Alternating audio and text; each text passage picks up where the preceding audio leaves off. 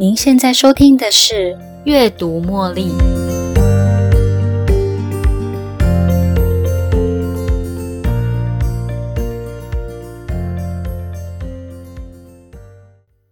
您是不是也汲汲营营，希望能够找到快乐，逃避不愉快的事呢？你知道追求快乐是一种欺骗你的陷阱吗？怎么说呢？追求快乐不对吗？快乐的活着不对吗？为什么追求快乐是个陷阱呢？大部分的人都会在生日吹蜡烛的时候许下一个愿望，就是希望自己幸福快乐。所以，希望自己能快乐一点，哪里错了呢？今天与您分享一本书。书名是《快乐是一种陷阱》。以上的问题都能在这本书找到答案哦。本书的作者是 Dr. Ross Harris，担任过家庭医师，也是心理治疗师。作者运用了 Acceptance and Commitment Therapy，简称 ACT，用这个技巧有效的克服了长期的忧郁以及不安全感。他也利用 ACT 的方法治疗了许多患者，成果十分显著。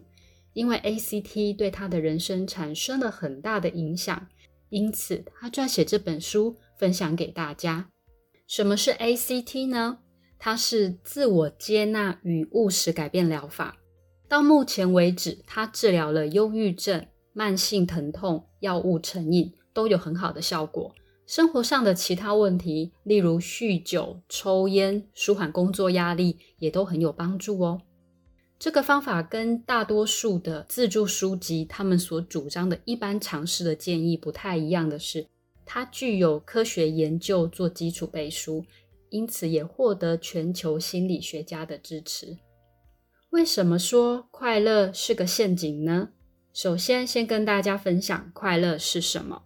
在这里有两个含义：第一，开心满足的快乐感觉，因为只是感觉，所以短暂，不会维持的很久；第二是充实、丰富、有意义的生活，厘清自己的生命意义，朝向对自己有价值的信念去做。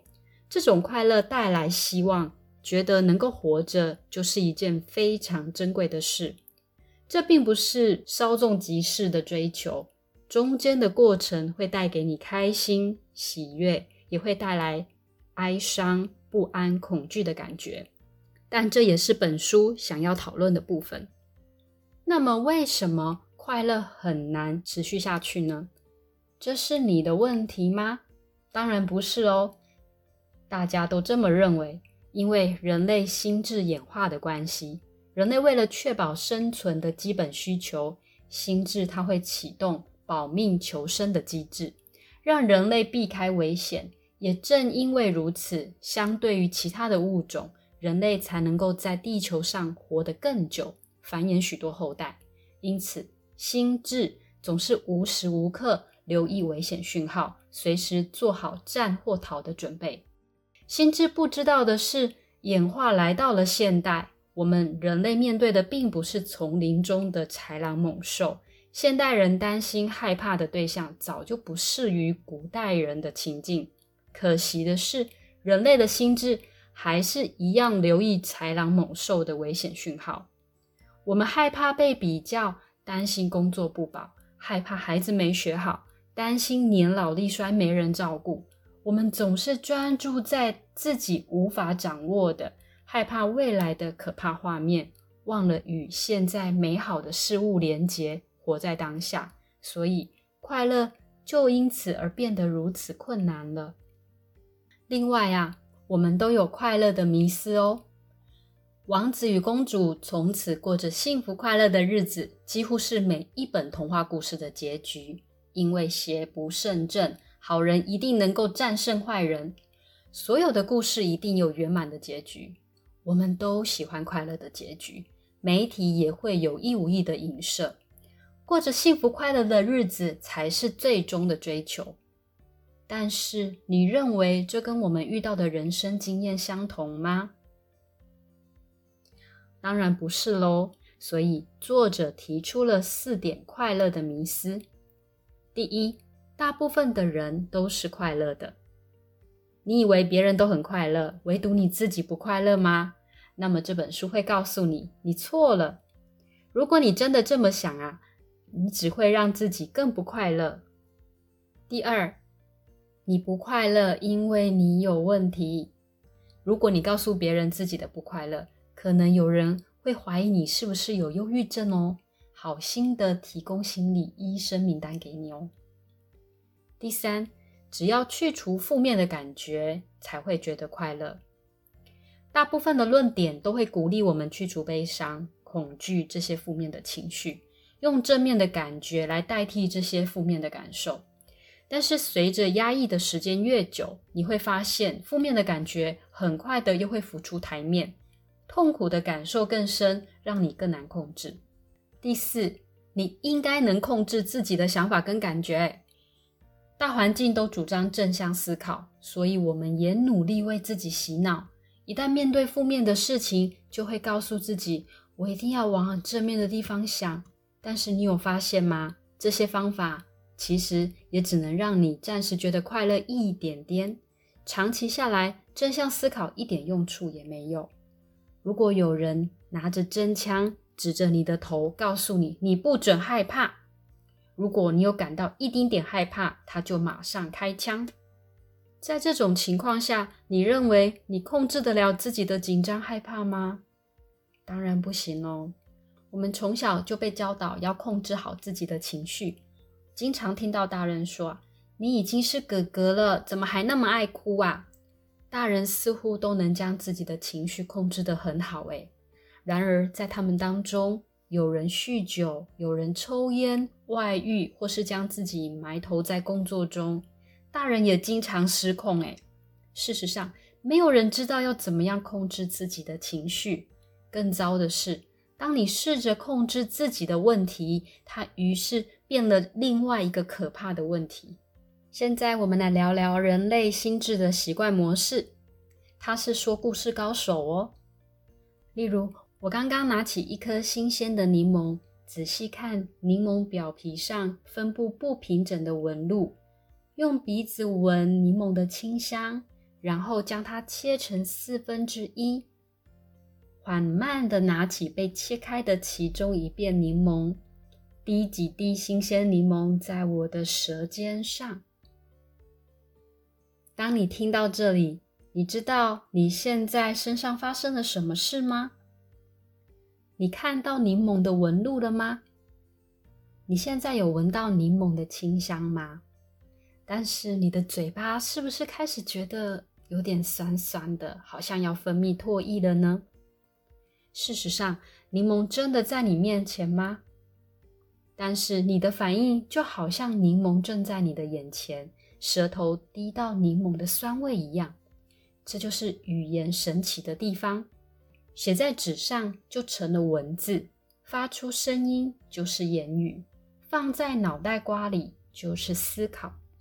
当你听着刚才的描述，你会发现脑海中会出现柠檬的画面，也会出现一个声音在说话：“哎呦，好酸哦！”这个心中的语言就是思考，身体也因此有了刺激反应。我们称它为感觉。思考也是我们看待生活的观点跟方式，没有对错。有时候也跟事实无关。有些思考比较主观，有些则比较客观。而 ACT 称思考为故事，有些是真实的，有些是虚构的故事。重点不在于分辨思考的真假，而是思考是否对你有所帮助。是否能帮助我们追求我们想要的人生？另外啊，人类的另一个心智习惯模式是有两个我：观察之我跟思考之我。什么是观察之我呢？它就像是摄影机，只负责拍动物的纪录片。纪录片的内容是一只狮子正在追捕羚羊。到手后就把羚羊吃掉的画面，摄影机本身不会评判发生事件是好是坏，单纯记录眼前正在发生的事。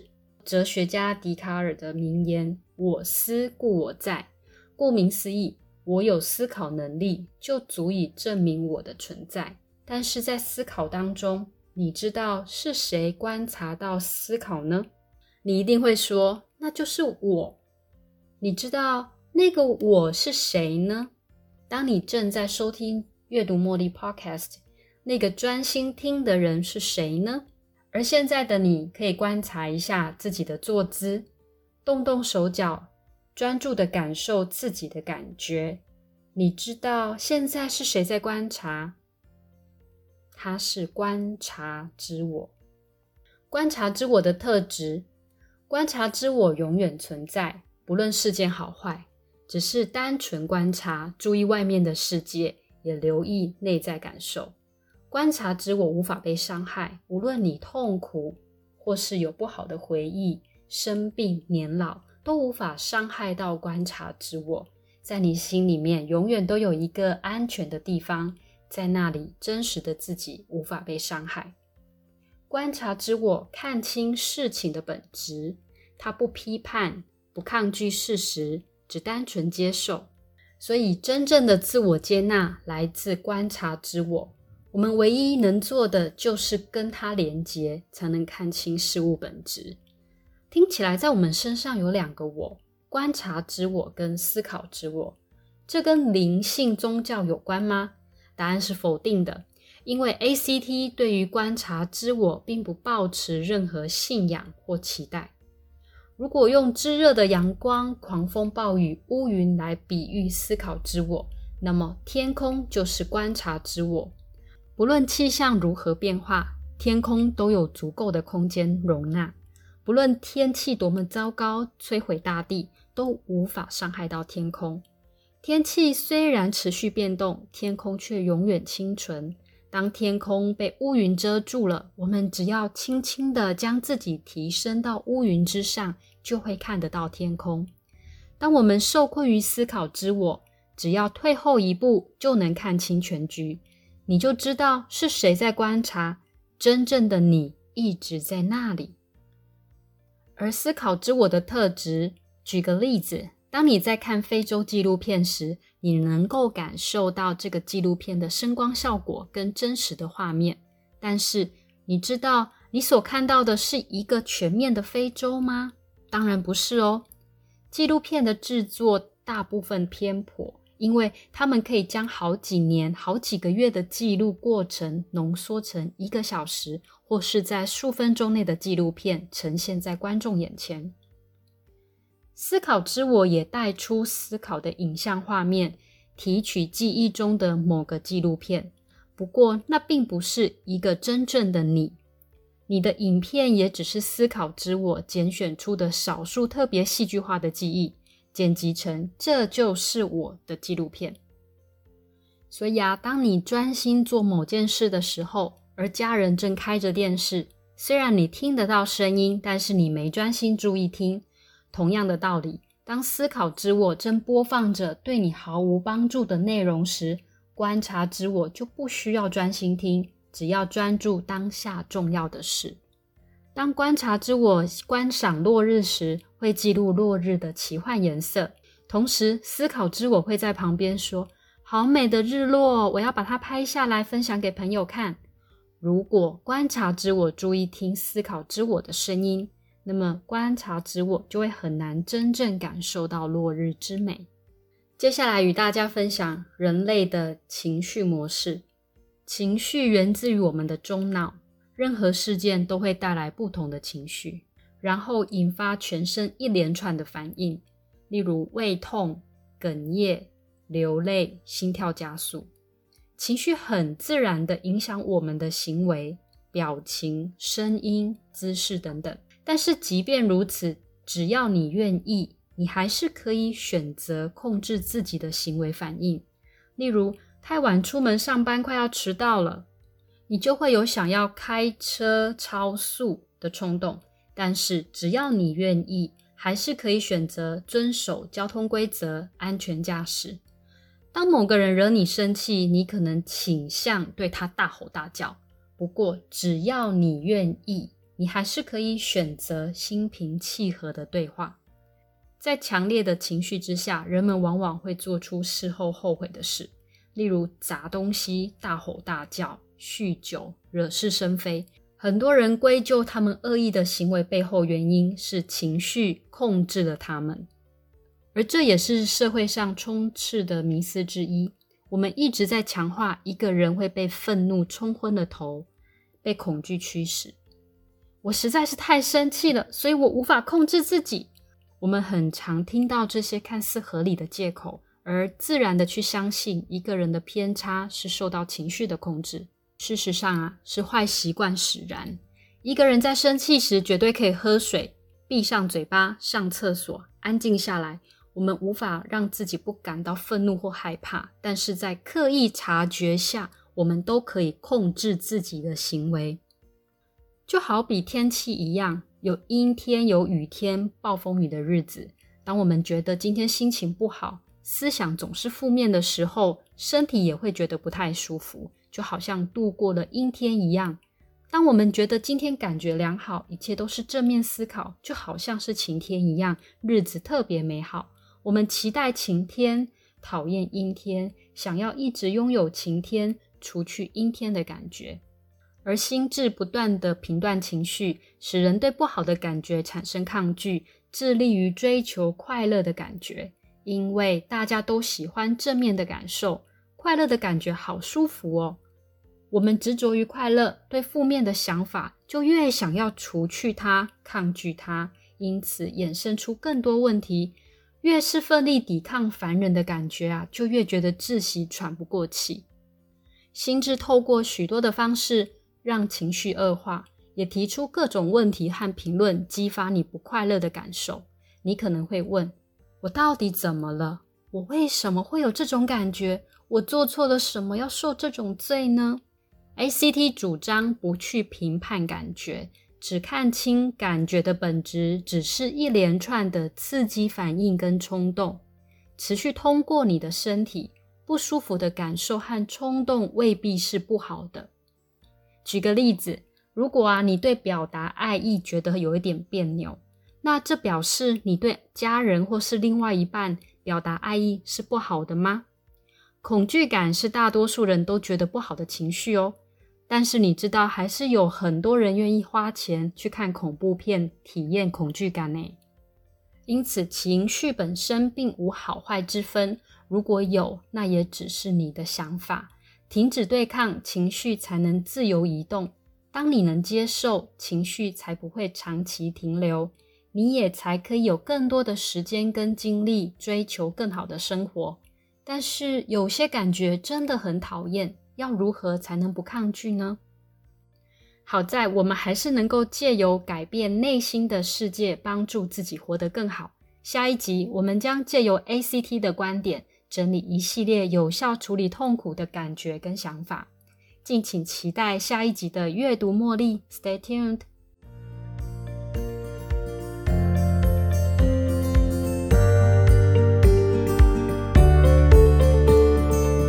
又到了节目的尾声，如果您喜欢今天的节目，邀请您在 Podcast 留下五星评论、订阅并分享这个频道给您的好友。如果您有其他的反馈或想法，也欢迎留言给我。您的这些反馈都将成为背后那一股支持着我坚持不懈、持续创作、提供更优质内容的动力。感谢您的收听，我们下一期再见喽，拜拜。